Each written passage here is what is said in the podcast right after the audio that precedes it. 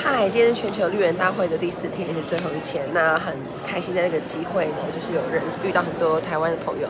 那今天也把握机会来，就是介绍跟访谈一位，我觉得我在不管是性别的努力上，或是在呃台湾的组织的推动上，我觉得有很多努力的这位，来跟大家介绍。得了，我的嘉宾燕涵。Hello，大家好，我是燕涵。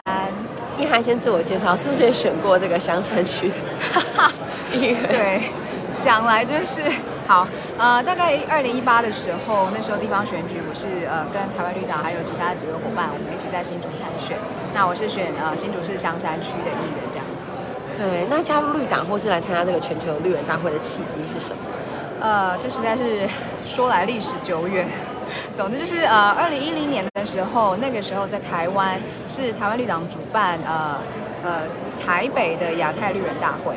那那个时候我是志工，那后来就是种种原因之下呢，就是带领了整个志工，我们一起跟呃台湾绿党当时的呃中央的伙伴一起来筹备这样子。然后过程其实也还蛮开心，然后呃也让我第一次见识到原来有一个政党它的核心价值这么清楚。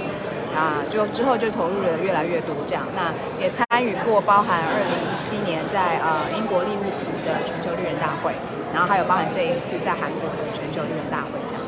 说到这个绿人大会，就是也跟这个你说全球性的这个绿党的组织的核心理念是环环相扣的，对吗？那它的理念大概是包含什么样的面向？好，呃，全球绿党的话呢，大家可以把它想成，其实它的同同时，它比较有名的当然就是环境嘛，因为英文是 Greens，但其实它同时关注的是社会正义，所以你可以把它想成就是其实也有一点包山包海，但主要的几个重点在于说呢，就是呃这个环境的保护，呃。特别要去看重的是包含生态智慧，也就是说，地球本身就已经有一些它自己的机制。那人类要做的其实不是硬要用人类的方式保护地球，而是去顺应地球的机制，然后呢跟地球达到一种和平。那社会的部分呢，其实在呃全球绿人他们二零零一年的时候有通过一个全球绿人宪章，里面就有提到，不管是呃呃。性别之间、不同的种族、不同的族族群，甚至原住民、汉人，还有平地人等等等之间，啊、呃，大家在权力关系上的平等是非常重要的，对于整个呃环境或社会正义都是很有帮助的。这样子，我这样回答够仔细吗？我觉得好像就是南花在“尊重”两个字里面，对，然后从尊重、理解、包容去找到一种更好的活着的方式，嗯嗯，而且是很富我行动力的，对吗？对，而且我觉得一个很重要的是，其实呃。大家如果之后有机会，因为全球绿人大会或者是一些地区的绿人大会，其实它没有限定一定要绿党党员参加，然后大家就会发现说，其实这边的绿党的人，不管是国会议员啊、总理啊、总统，还是就是地方议员，还是你就只是一个党员，你会发现大家之间非常的平等，就是不会有那种很阶级的感觉。我觉得这蛮重要的，就是刚呃右青提到的，包含尊重这件事情的一个重点，是，而且我可以发现，就是在全球绿党上面，像是在澳洲或者在呃日本，就是绿党这个组织在他们国内都是具有相当大的影响力的。对，没有错。呃，虽然说台湾绿党可能对大家来说就是很小这样子，我们一九九六年成立，但是其实全世界啊，一九七零年开始，全世界各国都有绿党发迹。那第一个绿党在澳洲跟纽西兰，他们同一年。那比较有名，大家应该基本上有关注社会议题都有听过德国绿党，他们大概在一九八零年代这样子。那呃，其实德国绿党他们很早很早就跟呃当时的社民党有组过联合政府。那嗯呃，在那个瑞典也有当过副总理，然后在芬兰呃，虽然那个总理不是绿党的党员，但是他跟绿党也是就是有非常密切的合作。那呃，纽西兰这边的绿党呢，之前也有跟工党一起组过联合政府。对，就是说其实呃，相较起来，比如说呃，欧洲那边的绿党很多其实根本就已经联合政府，然后很多是国会议员，然后或者是说很多根本就是呃，已经是部长啊，什么长什么长这样子。那呃，澳洲、纽西兰也是。那虽然说亚洲绿党或非洲绿党比较辛苦一些，可是也是不乏，比如说像美国的绿党，虽然他们也是没有到中央，但是他们很多的市长啊、县长啊、国呃地方议员跟台湾绿党有点状况类似这样子。我我先讲到这边。OK，没有问题。我怕都全部讲完，已经半小时过去。对啊，那其实就是在绿人大会里面，好像也会实际去就这些各国所推出的议案来做讨论，对不对？对像刚错刚我们台湾是不是也有一些议案讨论？然后你的想法是什么，或是你参与在当中的角色是什么？好，呃，台湾因为我们就是从五月三十一号开始爆出了第一起 Me Too 的案件，那就是在发生在政党里面嘛，就是当时的党工。在刚刚都还在报，现在是报到了音乐圈了对，歌就是从五月三十一号爆出来之后，是包含政治圈，然后开始蔓延出来，所以呃，可见这个情况的普遍性跟严重性。那呃，后来这个其实被台湾媒体跟外媒都称作台湾 Me Too Moment。那这个 Me Too Moment 其实在国际圈是二零一七年就发生了。那呃，我们晚了七年这样子，对，我们晚了说六七年。那当然，呃，当时台湾有一点点声音，只是后来其实这件这个东西没有在台湾发酵。对，那因为这件事情其实非常离我们这个呃全球绿人大会非常的近，那我们觉得这是很重要的，所以呢，台湾这边台湾绿党就提出了一个紧急的决议文。那我们的重点就在于强调说，呃，性别之间的不平等，它的那个形式会进化，就是说，除了呃我们很觉得很显而易见的性骚扰之外，或者是性暴力之外，有时候可能就是生活之间各种小小的让你觉得怪怪的语言。那这件事情其实呃，当场很多其他绿党可能已经是国会议员了的女性，她们也非常的同意这样子。那当场其实也蛮多其他，不管是亚太地区或欧洲地区，还是什么地区的呃绿党的女性，尤其是女性啊，当然男性也是很支持。那大家就是很 support 这个议案。那后来大家是就是没有什么悬念的，就直接通过这样子。那我快速补充，其实呃我们这一次啊，呃韩国绿党他们也有提出就是 gender based violence 这样子的一个提案，那以及说。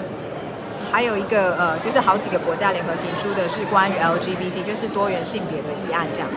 所以其实性别议题在全球绿党，它是一直都会每一次大会其实都会讨论到，然后不同的面向。那举一个最严重的例子，就是等下讲完这个，我们就可以到下一个话题。这样就是其实乌干达他们还立了一个法，就是如果被发现是同性恋，可能会被判死刑的这一种。就大家可以想象，其实 LGBT 在台湾看起来好像已经很 OK，但其实世界上还有很多地方还在努力的过程。我觉得乌干达很有趣，因为在那个有一部纪录片叫做是乌干达跟荷兰的性教育的比较，他们对于性教育来讲是非常开放的。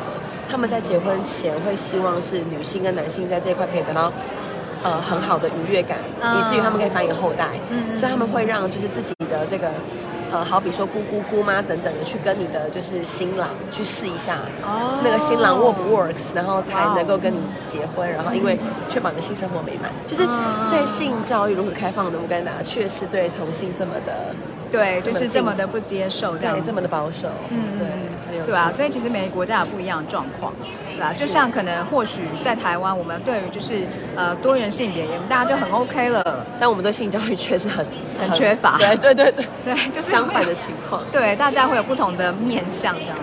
对，那你个人呢？就是你怎么看待你自己这个角色，或者说，因为你我觉得你在专业上是用法律嘛，然后怎么开始好比开启这样的一个兴趣，然后以至于好像你现在就是要追求这件事情。嗯嗯嗯。好，其实昨天刚好那个全球绿人的女性网络 Women's Network 有办一个那种比较非正式的聚会，就是希望各个国家绿党的女性可以大家聚在一起聊聊天、喝喝茶这样子。那我其实那时候有分享一个故事，就是其实也回到我们最初的时候，有亲友问我关于说参选这件事情。那嗯，就是因为当时的参选，让我见识到台湾政坛这女性怎么样的被双标、双双重标准，以及我们常常要遭遇到怎么样的，比如说人家评价你的外表啊，评价你的身材啊，然后人家讲自以为好笑，但你觉得不好笑的笑话这样子。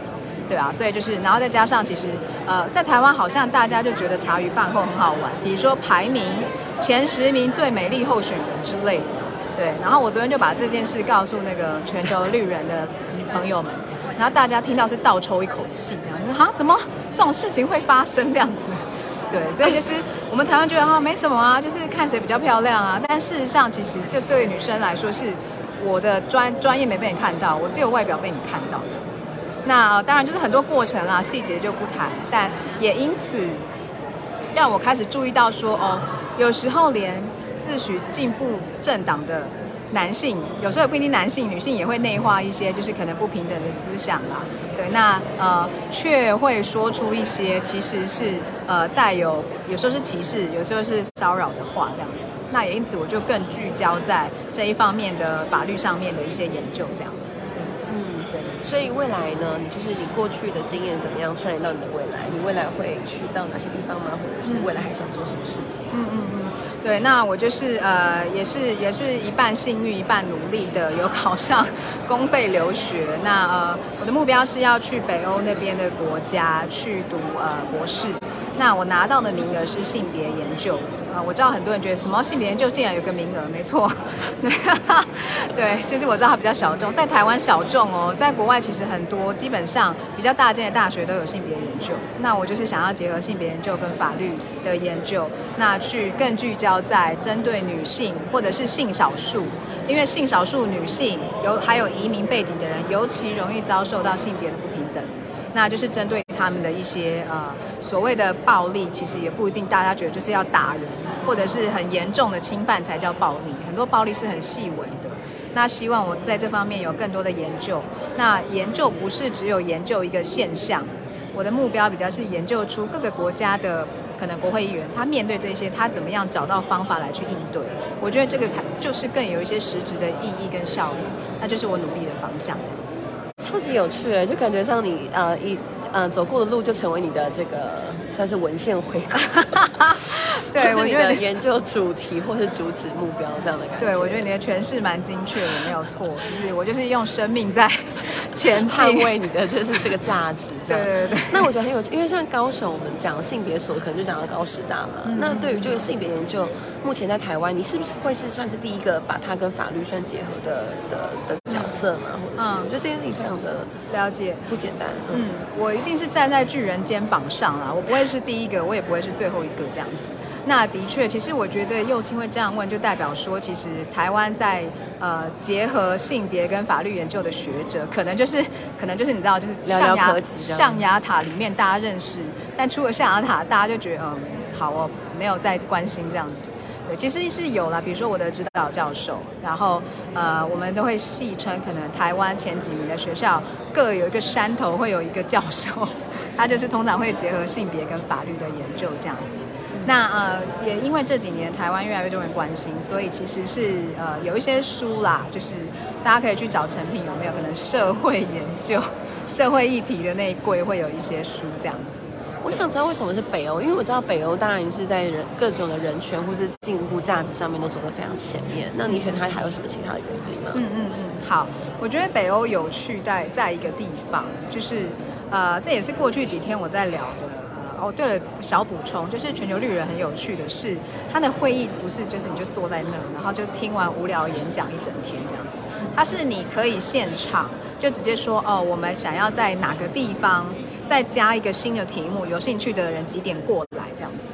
那现场就有其中一个就是呃性工作，对我觉得这是呃我很喜欢全球绿人一个很重要的，就是大家有新的议题，我们就现场来讨论这样子。对，那呃北欧的话，呃应该这样说，我觉得北欧大概已经做到我们大家梦寐以求的，就是那种比例代表嘛，就是女性五十五十，这个没有问题。哦，就女性一定要很多人，这个没有问题。但是有些议题是他们北欧已经先发生，那我觉得台湾应该不久后，或者是也正在发生。比如说，虽然他们女性的代表呃人数激增，可是他们家暴的比例也激增。哦，对，没有错，那个叫做 Nordic Paradox，就是北欧悖论或北欧矛盾这样子。对，就是说可能很多的呃，就有点像是呃，有时候厌女的反扑这样，就是可能很多男性他在公共场域，他必须要去呃。遵循这个北欧的社会规范，是我们要尊重女性平等嘛？对。那他回到家，回到一个他可以去掌握权力的地方，有可能他的挫折就会发泄在伴侣身上。反复。对对，就是会有这个状况。那另外一个就是我刚刚提到的性工作室，其实，呃，性工作是一个被污名化非常严重的一种一个工作。那每个国家对性工作态度不一样，比如说大家很有，大家知道就是荷兰很有名，那就是蛮开放的这样子。但其实北欧，比如说瑞典，是把性工作给呃，就是刑法化。对，就是瑞典感觉很注重女性权益哦，但是把性工作刑法化。对，那我觉得就是这个国家他怎么思考这件事，可是他又在可能就是关于性侵害这件事情上，他又某种程度上呢会去把它细致的区分，然后目的是为了让真的愿意重新学习的人有机会学习，然后呃真的好好的去照顾到受害者的权益。所以我觉得北欧国家就是他们会有，我们台湾就因为很远嘛，所以就会想象它一切超美好，但事实上并没有。我觉得这就是一个值得去研究跟探究的地方，因为我觉得搞不好现在北欧在走的路，台湾未来就会走过去，大概是这样。太有趣了！你讲的刑法化的意思是什么？就是它会变得特别的严格吗？或者是说，嗯，特别被保障？它呃，刑法化就是说，就其实跟台湾现在比较像，虽然呃好，台湾又是另外很复杂的脉络。总之就是，如果被抓到，可能就是有机会被判刑，或者是被关，或者是被罚金这样子。OK，就是它不是一个合法的区间这样。对对对。所以这也是大家一直在讨论说要不要合法的议题。对对对对对啊，那还我我想到一部剧可以推荐你在 Netflix 在《权力的堡垒》，他就在讲丹麦的女性。当总统，然后他们也是有很多少数政党，他们要权衡他们要做的事情。嗯，然后他到家就是也是面临他跟先生的各种矛盾，因为他是一个总理嘛。对。他在家他要怎么去做那些家事？他忙到没有时间。对。他先生是如何的妥协？然后到最后，我觉得那过程了解还蛮精彩的。嗯，好，感谢你推荐，还没有机会看，好，我会去看。你再讲一次，是丹麦的权力的堡垒，权力的堡垒，也是于凯推荐我看。好，这个 Netflix 好像有三季吧，非常非常好看。哦。然后讲到性工作者，我想到一部电影是《接线生》。嗯，《接线生》是好莱坞电影吗？还是它是国片？国片。对对对，好像是马来西亚还是新加坡导演？我觉得了解《接线生》很厉害。OK，还是台湾？好，我再研究一下。对不起，我看的好少，会努力追上。好，没关系。那最后。想听你讲，看这次在全球绿人大会，就是跟利物浦比较起来的感觉是什么？以及你在二零一零年在台湾所举办的那一届亚太的感觉是什么？OK，鼓励大家是否可以来参加？因为像我也不是绿党的嘛，可是我也来这边，那我也觉得说，哇，我见识到大家就是不管你讲的身份位阶怎么样，在这边大家都很平等，对，而且很愿意分享，对，真的真的好，嗯。哇，这个全部比较起来，我尽量想办法精简聚焦的讲，因为你很会分享，所以就会好 同整性的问题当做一个最后的这个提问。OK，好，我必须坦白说，就是我我我就从韩国的讲回去这样子。好，对，就是韩国其实就就我听说到，其实韩国政府啊，呃。韩国政府对于两大党以外政党是非常严格的，而且常常就是会用一些手段让挑毛病，对，让小党很难生存。那嗯，他们这次其实韩国本身好像没有拿到太多来自呃政府的经费，也就是说政府对于民主这件事情其实没有想要鼓励更多小党。对，那这一点跟台湾就有不一样。对，这是第一个重点。然后呃，再来就是说嗯。我们自己现场的感受啦，就是呃，当然这个场地是一个蛮还算不错的会议场地，但是有可能是因为人力不足的关系，或者是通常这种全球绿人的会议有一个小问题，就是会因为有跨族群的沟通，然后很多人不英文不是母语，所以有时候就是会出现一些落差这样子。所以第这一次的确会听到比较多人会反映说，可能技术上的问题比较多一点。那但是呃，我们觉得其实很重要的是，呃，以台湾那个时候二零一零年那时候来说，呃，台湾绿党办这个大会，呃，让更多人理解。其实也因为我也是因为这个大会，我才更认识绿党。然后呃，对于大家认识真实的绿党是有帮助的。然后去呃找到说哦，原来其实我的政治理念跟绿党更接近。那我相信在韩国也是，而且韩国绿党他们曾经就是被迫。就只是因为他们得票率比较低，就被迫解散，然后又重新聚起来。然后我昨天偷看他们自己的绿党大会，那是上百个人这样子，大家非常的团结，也是蛮感动的地方。那我快速回到利物浦的话，我只能说，人家欧洲绿党就是很多国会议员嘛，所以人家比较有资源。果然是木可能力一流的欧洲绿党。对，然后加上他们刚好那次是欧洲的会议，欧洲绿党自己区域会议跟全球的一起开。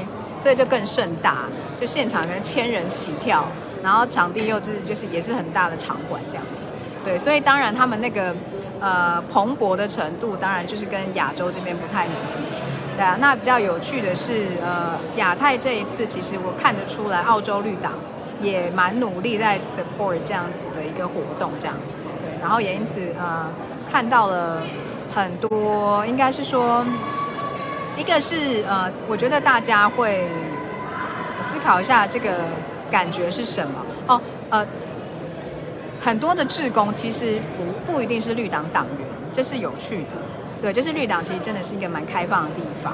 那呃，再来就是说，这个国际化在于说，呃，一个有趣的现象是，有时候我们去参加国际会议啊，我们觉得自己英文不好，很不好意思，对。可是绿党是，如果你英文腔调很重，他听不懂。听的人觉得不好意思，你知道吗？他会觉得说对不起，我不尊重你。哦，我怎么会听不懂这样？对对，我怎么会听不懂？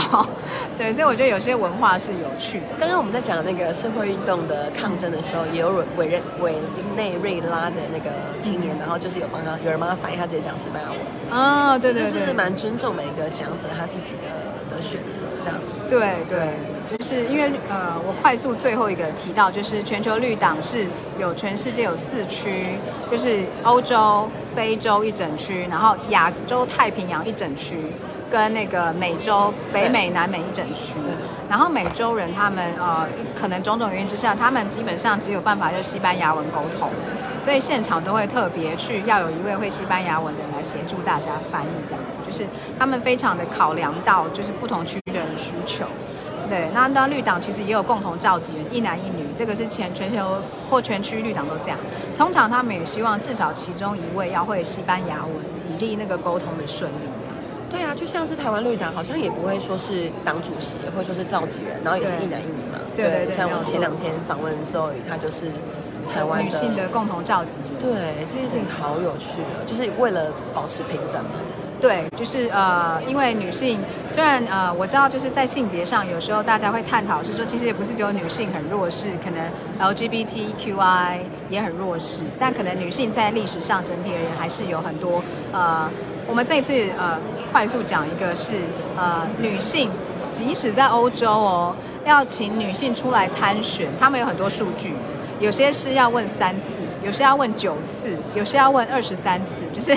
要邀请女性出来参选很多次，女性才愿意，因为我们的文化就是让女性会觉得说啊，我这个这个还没有准备好。那有些女性可能因为可能会有经济家庭啊，对，没有错，有孩子的考量，有经济的考量，所以对女生来说，我要取得政治权利是更困难的。所以他们就是特别又让这个召集人要权利要能够分享到女性跟男性身上，这样子非常厉害。那你被问了几次？